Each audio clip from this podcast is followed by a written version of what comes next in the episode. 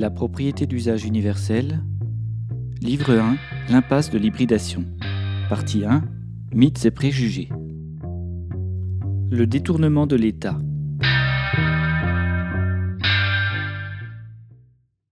Ce sont les règles, les lois et leur dilution dans le corps social qui sculptent la clé de voûte du système de propriété lucrative. L'État néolibéral, à propos duquel on nous raconte en permanence qu'il ne peut rien, assure avec la plus grande fiabilité la rente aux propriétaires lucratifs, en légitimant les conséquences du louage, en organisant les droits de succession, en acceptant que l'impôt ne dépasse jamais la rente, en refusant de lutter contre l'évasion fiscale, en maintenant en vie une main-d'œuvre soumise au chantage à la reproduction matérielle. Il est pour cela nécessairement investi par la pensée dominante de la propriété lucrative. Comme tout bataillon passionnel agit selon des règles morales qui lui sont propres, on voit combien, en ces temps d'accumulation scandaleuse des inégalités, l'État néolibéral dérive facilement vers des formes autoritaires de défense du système de propriété lucrative. Ce phénomène va dans le sens de l'hybridation, et la propriété lucrative tend à devenir un système autoritaire, inégalitaire. Le passage en force des lois par ordonnance, l'utilisation répétée de l'article 49.3, l'état d'urgence sans fin, le découpage puis la privatisation des services publics méritants, la socialisation des moins rentables, la distribution oligarchique des droits de péage, les injonctions, la répression des mouvements sociaux, l'utilisation des technologies de surveillance de masse, ce panel représente les rênes qui conduisent droit les locataires vers les intérêts des propriétaires lucratifs. Dans la pratique, le manifestant éborgné, ou celui à la main arrachée, illustre par l'atteinte à leur intégrité physique les limites que l'État néolibéral autoritaire est prêt à franchir pour défendre les puissances investies dans son corps. De manière plus douce, l'endoctrinement des prêcheurs de Bercy ou Bruxelles, incapables de dépasser leurs croyances dans la religion néolibérale, les téléguides pour institutionnaliser la capillarité des richesses. Pendant ce temps, les capitaux des propriétaires lucratifs dominants volent à la vitesse de la lumière dans les pays à fiscalité avantageuse, et ils envoient leurs enfants en Suède pour anticiper les conséquences du changement climatique. Enfin, le pouvoir des mots termine le travail par la suppression du vocabulaire négatif et le maintien illusoire d'une démocratie dans laquelle ce qui reste du citoyen participe à un jeu de cirque romain et signe périodiquement des chèques en blanc à des pseudo-représentants. La constitution des grandes fortunes provient souvent des droits de péage que l'État leur accorde. Le contrôle de l'espace public délégué par l'État à des propriétés lucratives quand ce n'est pas directement à des propriétaires lucratifs, et sans aucun contre-pouvoir démocratique, leur permet de générer des rentes confortables et assurées. Les sociétés d'autoroutes à péage fournissent l'exemple typique d'une rente perpétuelle sans concurrence. Là où l'État a délégué sa puissance régalienne, on trouve des grandes fortunes. Rappelons que l'argent de ces rentes perpétuelles, volées aux travailleurs et aux consommateurs, ne paye aucun service, ni aucun salaire, c'est-à-dire que les rentiers profitent purement et simplement de leur position sociale pour s'enrichir, parce que c'est leur droit, le droit de la propriété lucrative. Le peu d'argent qu'ils dépensent ou investissent en France ne compensera jamais la valeur du travail détourné par la rente. Si les travailleurs de ces compagnies possédaient le pouvoir du travail abstrait, on pourrait estimer que le compromis soit acceptable, mais ce n'est pas le cas les salariés de ces entreprises sont payés uniquement pour réaliser le travail concret. Ainsi, la différence entre l'aristocratie des royaumes du passé et l'aristocratie de la propriété lucrative s'amenuise. Les lois de la succession terminent le travail oligarchique lorsque ces nouveaux nobles se reproduisent entre eux. Il existe dans l'Occident des enfants qui naissent non plus ducs, princes ou marquis, mais titulaire de portefeuilles d'actions et d'un lot de propriétés lucratives suffisant pour assurer une position sociale dominante à vie. Ils n'ont aucun mérite. Leur intelligence ne dépasse pas forcément celle des travailleurs les plus modestes, et à leur décharge, ils n'ont pas choisi ce statut. Seulement, ils incarnent la preuve que la révolution porte bien son nom. à savoir qu'elle procède d'un combat cyclique dont les formes peuvent varier. La linéarité de l'histoire n'existe pas, et les paradigmes les plus assurés sont régulièrement détrônés par des rabattages de cartes intenses. Guerre, révolution, événements biologiques, changements climatiques, etc. Les sociétés humaines se déconstruisent et se reconstruisent. Les pyramides éternelles se délitent par l'érosion ou le pillage, un bombardement ou un séisme. Un jour, les hiéroglyphes deviendront sable, et les valeurs existentielles d'une civilisation glorieuse tomberont dans l'oubli, comme les cités englouties. Une autre civilisation prendra le relais, avec de nouvelles croyances, religieuses ou non. Elle construira ses temples, aura ses prophètes, ses prêtres, et prétendra agir elle aussi au nom de l'Éternel. Ainsi, la croyance d'une révolution unique et définitive s'effondre. Lorsqu'une ère se termine, une nouvelle la remplace. La nature a horreur du vide, c'est bien connu. Il n'y a pas à s'émouvoir, se réjouir ou détester ce phénomène. Il est inévitable car la vie est intrinsèquement éphémère et que les phénomènes sociaux émanent du vivant. On y pense rarement, mais les dépenses de l'État social, souvent stigmatisées par les propriétaires lucratifs, forment pour l'essentiel des profits présents ou futurs pour eux-mêmes. Même si les propriétaires lucratifs s'animent régulièrement pour exprimer tout leur ressentiment à l'égard du collectivisme, ils oublient que l'État dépense l'argent qu'il collecte en intégralité, que cette somme provient de la force du travail des producteurs et qu'elle sert aussi les intérêts des rentiers. L'État redistribue sa fortune directement ou indirectement, sous forme d'exemption ou de services gratuits, dans les mains de ceux qui mobilisent la propriété lucrative.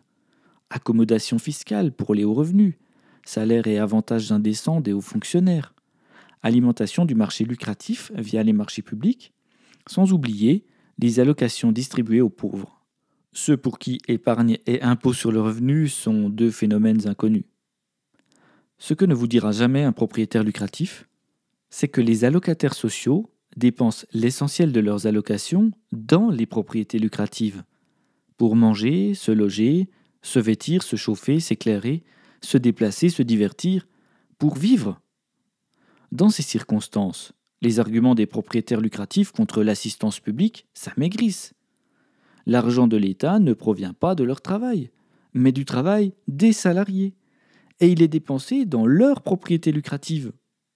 Ce phénomène vient confirmer l'inexistence du capitalisme pur et son besoin structurel de fonctionner en hybridation avec une forme de collectivisme. Malgré cette évidence, les propriétaires lucratifs ne se résignent pas à demander toujours plus d'avantages au nom de la flexibilité, de la souplesse ou de l'agilité, et on s'étonne d'avoir des vertèbres déplacées. Précisons à propos de l'aide aux pauvres, c'est-à-dire aux locataires intégraux, que la propriété d'usage préfère toujours distribuer un outil de travail plutôt que de l'argent en charité. Ainsi, elle donne un moyen d'émancipation qui sort le locataire intégral de sa double dépendance au propriétaire lucratif de l'outil de production et à l'assistanat de l'État elle le sort de l'humiliation de la charité pour lui permettre d'exprimer et de produire un revenu avec son travail. Peut-être faudra-t-il encore aider les plus fragiles, mais la règle dominante sera de promouvoir l'émancipation. Ainsi, le principe de la socialisation redistribuée change de paradigme et cherche enfin à supprimer l'origine de la pauvreté au lieu d'en pallier les effets, pour redonner une dignité à ceux que le système hybride exclut depuis trop longtemps. Nous pourrions aussi aborder le point du chômage, invention capitaliste qui, au lieu de scandaliser les propriétaires lucratifs pour son coût, devrait plutôt leur donner envie de se cacher. Le chômage généré et maintenu par le mode de propriété lucrative oriente le coût du travail à la baisse et forme une réserve de main-d'œuvre docile. Les organismes d'insertion ne possèdent pas le pouvoir abstrait de créer les emplois manquants, puisque cette compétence est entre les mains des travailleurs abstraits, des propriétaires lucratifs qui réalisent des arbitrages dont les conséquences peuvent mettre sur le carreau des travailleurs. lorsqu'on est entièrement mobilisé par la rente et qu'on maîtrise le travail abstrait, il est logique de favoriser les solutions qui mènent à la rente maximum. Or, ces solutions sont rarement compatibles avec le plein emploi. Dans ces conditions, les fonctionnaires des organismes d'insertion peuvent toujours rédiger des CV pour les candidats à l'embauche, mais ce travail n'est d'aucune utilité contre la transformation de la rente en capital, ni contre la tentation permanente de délocaliser les moyens de production. On pourra toujours culpabiliser, dévaloriser, responsabiliser le chômeur, lui demander de traverser la rue pour accepter le premier travail venu, car cela ne fera pas revenir les usines délocalisées. Cela ne décidera pas les propriétaires lucratifs à renoncer à leur rente. La propriété lucrative pousse par nature les propriétaires lucratifs à considérer la rente comme une priorité absolue. Et dans une économie mondialisée, les dividendes versés aux actionnaires étrangers exportent la valeur du travail des locataires, sans certitude que cet argent sera dépensé en consommation dans le pays producteur. La rente perd son caractère prioritaire uniquement lorsque la propriété lucrative est en danger, soit parce que la survie des locataires n'est plus assurée, soit parce que le système d'avance montre des signes de faiblesse, soit parce que l'environnement est si dégradé que la production devient impossible et la propriété perd de sa valeur. L'État, en acceptant ce jeu, institutionnalise le chômage, agit comme le complice du voleur. Il masque les preuves et désigne de faux coupables, les chômeurs qui coûtent un pognon de dingue. Bien que ce soit absolument contre-intuitif, nous pouvons relier le propriétaire lucratif mondialiste et l'anarchiste révolutionnaire, par leur hypocrisie commune de vouloir s'arranger avec les États, de refuser de rendre des comptes, de fuir les mécanismes de redistribution et de solidarité, et de rechercher l'intérêt personnel en écrivant la loi pour eux.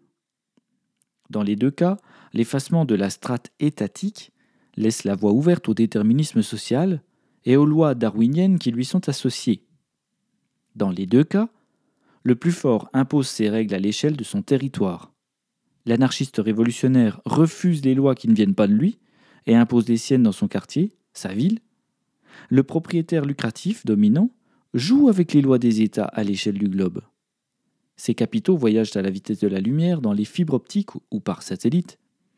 Il sélectionne les règles sociales favorables pour lui, évite l'impôt, vole au-dessus des États et navigue dans les vents agréables pour aspirer la richesse de ses locataires. Pourtant, il profite des infrastructures payées par les travailleurs via ces mêmes États.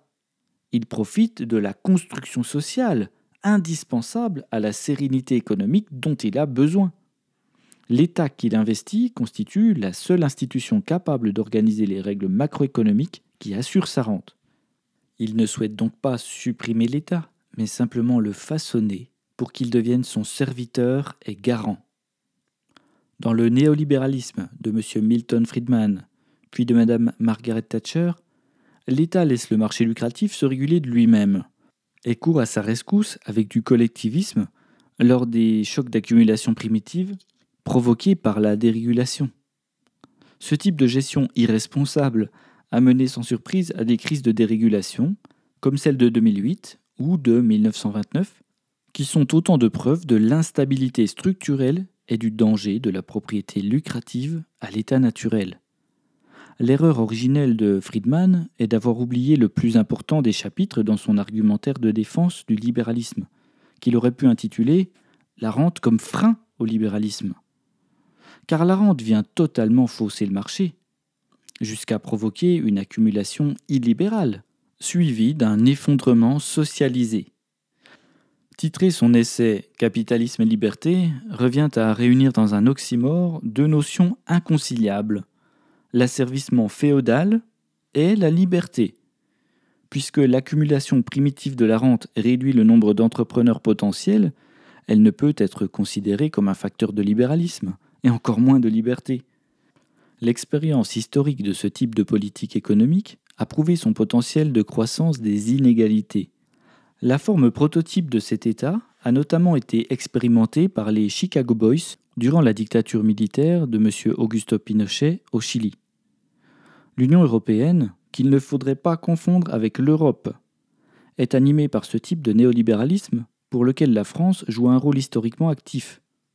Mais elle tend à se convertir à la seconde forme de néolibéralisme que nous allons aborder immédiatement. Encore plus hybridé, le néolibéralisme de M. Keynes, appliqué en remède aux crises, fait de l'État un moyen pour socialiser l'assurance vie des propriétaires lucratifs, pour fiabiliser la rente. Il considère l'État comme un serviteur du marché lucratif, toujours présent pour rembourser les faillites, les excès des propriétaires lucratifs, reconvertir les sites industriels, la nature polluée, gérer les travailleurs laminés, réparer les dégâts provoqués par les comportements des investisseurs financiers ou par des événements exogènes. Il a surtout compris que les salariés les moins payés et les plus nombreux supporteraient les banqueroutes ou autres événements imprévus, usant du vieux principe qu'il vaudrait mieux prélever un sou à mille personnes plutôt que mille sous à une personne. Sa méthode, l'injection de liquidité dans le marché pour obtenir des effets multiplicateurs, appelle à une forme de collectivisation. Dans ces circonstances, les acteurs du marché ne vivent pas dans le monde libéral qu'ils idéalisent, mais selon les décisions d'un État central planificateur. C'est à se demander pourquoi le terme de libéralisme a été conservé pour désigner les politiques socialistes de relance keynésienne. Pourtant, le même constat tombe sous nos yeux. Dans un monde d'asservissement par la rente féodale, avec un État central qui joue avec la monnaie, nous sommes loin du libéralisme utopique des Lumières. Comme Friedman, Keynes minimise l'effet des rentes sur le marché, sur l'accumulation de richesses, sur la liberté d'entreprendre, et ne remet jamais en cause le mode de propriété, ni le système fou de la création monétaire dont nous reparlerons un peu plus tard en détail. L'erreur technique de Keynes est sans doute un excès d'optimisme, l'audace de mettre en équation les comportements des agents économiques, comme si tout se déroulait selon la vision du plan, comme si l'humain était un être rationnel et logique dans ses prises de décision. Toute sa théorie générale se base sur des suppositions fragiles, sur un fonctionnement idéal, platonicien, et lorsque ces suppositions optimistes sont contredites par la réalité, ce sont les agents économiques catastrophés qui payent. Ce ne serait pas grave si le système n'était pas entièrement basé sur une donnée aussi imprévisible que la confiance, mais nous verrons combien le risque d'effondrement monétaire est contenu dans la génétique du système d'avance dans un chapitre consacré. Par conséquent, le système économique néolibéral fait courir le plus grand danger aux agents économiques et ne peut résoudre les maux du système lucratif que de manière temporaire ou cyclique. Pour fiabiliser la rente, l'État néolibéral court sans cesse à la recherche de nouveaux marchés. En effet, la propriété lucrative a besoin d'un monde en expansion pour fonctionner, car c'est dans ces conditions que le pourcentage rente sur salaire est véritablement lucratif. Les privatisations et l'abolition des frais de douane proviennent essentiellement du besoin pour les rentiers d'écouler toujours plus de marchandises, de produire plus de services, de mobiliser plus de capital et de locataires à moindre coût selon la loi inhérente de la modération salariale. Ainsi, l'État néolibéral cherche en permanence à vendre ses actifs, tout en dépensant des milliards dans les politiques de relance. Il se ruine volontairement et utilise l'argument de la ruine pour réduire la part de redistribution qui va directement aux travailleurs, tout en augmentant les avantages des propriétaires lucratifs, oisifs et improductifs par nature. Il augmente non pas le ruissellement, mais la capillarité en fonctionnant comme une assurance sur la rente pour les propriétaires lucratifs. L'État hybride au service des rentiers favorise la forme lucrative de la division du travail, qui a pour effet d'augmenter la production à coût égal. Voyons cette mécanique. Pendant un temps, la rente est élevée, puis, par mimétisme de la recherche de la rente, les concurrents participent à la surproduction. Les prix sont tirés vers le bas et la rente diminue. Le propriétaire lucratif est alors obligé de chercher de nouveaux marchés et de consommer plus d'énergie dans les machines pour s'assurer à nouveau une rente plus élevée. Cela accompli, la production augmente à nouveau, et au bout d'un temps, les prix baissent à nouveau. Ce cycle productif nommé croissance a pour effet de rechercher toujours l'augmentation quantitative de la production. Il mène immanquablement à des phases de surproduction, puis de crise, puisque le marché ne peut absorber éternellement la marchandise produite, et qu'il faut toujours plus d'énergie pour augmenter la production. L'État, en institutionnalisant la propriété lucrative, devient acteur de cette course à l'infini, celle qui remplace le poisson des mers par du plastique, les forêts primaires par des champs labourés, arrosés de pesticides, celle qui génère des feux de forêt géants, des tornades plus fréquentes, des épidémies, etc. Son discours paradoxal consiste à nous expliquer qu'il faut rechercher la croissance tout en cessant de détruire l'environnement, ce qui est techniquement impossible à long terme. Croissance et baisse des émissions étant inconciliables, il faut choisir. Comme les princes subissent toujours l'économie de leur pays, et qu'ils sont couronnés dans un système institutionnalisé, donc rigide, il ne faut attendre aucune révolution par le haut, d'un seul homme. L'idée naïve qu'une élection présidentielle puisse avoir un quelconque effet sur le mode de production lucratif peut au mieux alimenter les craintes fantasmatiques des médias dominants. Dans ces conditions, parler de démocratie évoque tout au plus une plaisanterie, la France fonctionne selon un mode de gouvernement représentatif qu'il ne faudrait pas confondre avec le pouvoir du peuple. Le profil type des représentants, professionnels de la politique et diplômés de l'enseignement supérieur pour leur quasi-totalité, ne représente pas le peuple. La résignation lisible dans les scores d'abstention illustre simplement la lucidité des citoyens français à propos de la comédie électorale. Les propriétaires lucratifs gagnent toutes les élections, quel que soit le candidat, puisqu'ils ont modelé la démocratie à leur image, voltairienne, jacobine, autoritaire, non représentative de la majorité, portée par des penseurs endoctrinés et orateurs du discours dominant.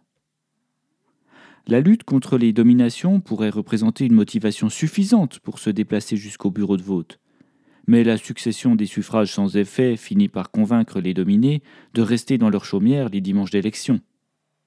L'abstention, agitée comme un terrible danger pour la démocratie, est en réalité la conséquence directe d'un manque de démocratie. La colère des commentateurs trahit en réalité leur incapacité à comprendre la différence entre gouvernement représentatif et démocratie, leur incapacité à comprendre qu'on puisse refuser de participer à cette mauvaise comédie, et nous donne une indication sur le niveau d'aveuglement idéologique dont ils sont victimes. De la même manière qu'on brandit la menace de l'enfer aux mécréants, ils ressortent inlassablement l'argument de la chance inouïe qu'ont les citoyens de choisir leurs représentants, mais aussi que l'abstention mènerait directement à la dictature, bien que le régime hybride en prenne la voie, à la guerre, la débâcle économique, l'enfer. Les candidats, donc les élus, étant triés par les mécanismes de l'institution, c'est-à-dire par le résultat institutionnel de la construction idéologique de la propriété lucrative, la probabilité qu'un dissident réellement dangereux réussisse à franchir la barrière institutionnelle de l'accès à l'élection semble proche de zéro. Dans ces conditions, reprocher aux abstentionnistes de cesser de faire semblant de croire au jeu électoral paraît osé. Ceci étant, en ayant réussi à pousser les dominés au renoncement d'une action quelconque sur le monde, les propriétaires lucratifs ont réussi à détourner l'État pour le mettre totalement à leur service. Ils ont rompu toutes les barrières humaines qui pouvaient s'opposer à leur désir de domination. Et seule la nature envoie régulièrement des signaux pour leur rappeler les limites de leur système. Autre sujet concernant l'État l'assistance publique. Détestée pour de mauvaises raisons par Malthus, sert aussi les rentiers en éloignant les masses populaires de l'émancipation. Elle consiste à panser une plaie sans la guérir, à sortir le pauvre de la misère sans lui donner la possibilité de maîtriser son travail, en l'interdisant de propriété. Sans humour, Malthus opposait l'égalité aux lois de la nature et prônait que l'inégalité, comme une vertu divine, jouait le rôle considérable de maintenir la population au niveau des productions de denrées en punissant de mort les reproducteurs trop zélés. S'il est certain que dans les sociétés primitives, l'inégalité a joué un rôle pour contenir la démographie, on ne peut en conclure que cette loi soit générale, et encore moins nécessaire. Si Malthus avait visé juste, l'inégalité généralisée aurait dû empêcher l'explosion démographique mondiale de ces derniers siècles. Si le tour du monde des horreurs civilisationnelles partagées dans le premier volume de son essai sur le principe de population ne laissait pas envisager ce que nous constatons aujourd'hui, à savoir que l'égalité comme l'inégalité n'ont aucun effet sur l'accroissement de la population mondiale. On sait aujourd'hui que ce sont les ressources et l'énergie consommée qui jouent le rôle le plus important en permettant l'accès à la nourriture, y compris dans un monde inégalitaire. Maintenant qu'il est compris et démontré que l'État néolibéral garantit le fonctionnement horloger du marché lucratif, enrichit ses propriétaires et maintient les dominations, on ne s'étonnera pas que les inégalités augmentent. De plus, le capitalisme étant un régime expansif par essence, à savoir qu'il ne peut fonctionner que dans un mode de croissance, l'inverse s'appelant une récession, nous apercevons pourquoi les propriétaires lucratifs ont besoin d'une quantité toujours croissante de propriétés à exploiter. Comme nous avons vécu une croissance de la consommation énergétique et une croissance démographique sans précédent, il semble normal que les régimes de propriété lucrative aient prospéré. Or, nous arrivons au bout du processus d'expansion, et les marges de manœuvre se réduisent pour les propriétaires lucratifs. Il leur reste donc deux ultimes facteurs de croissance. Le premier est l'ouverture des derniers secteurs publics à la propriété lucrative, la santé, l'éducation, la défense. Et le deuxième, l'augmentation du libre-échange mondialisé à capitaux ultramobiles, moteur de la désindustrialisation de l'Occident.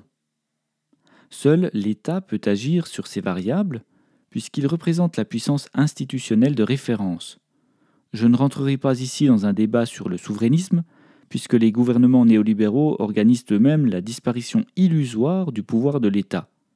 Je dis illusoire parce que nous venons de prouver qu'en réalité, ils assuraient toutes les garanties aux propriétaires lucratifs.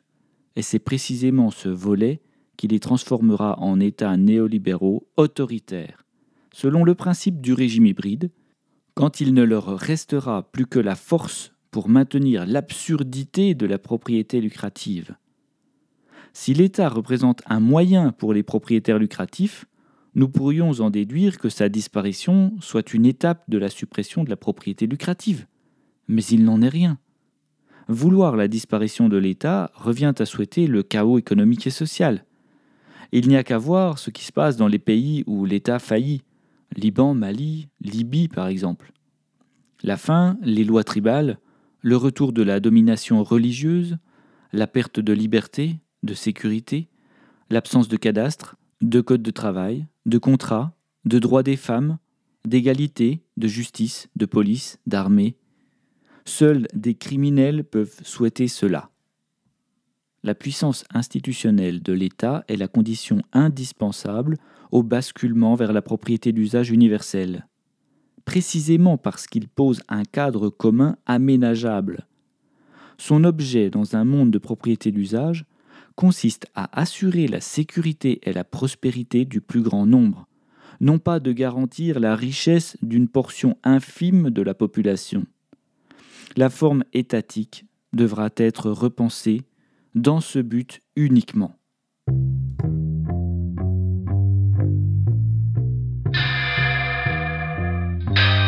Retrouvez le texte intégral sur la propriété d'usage.com.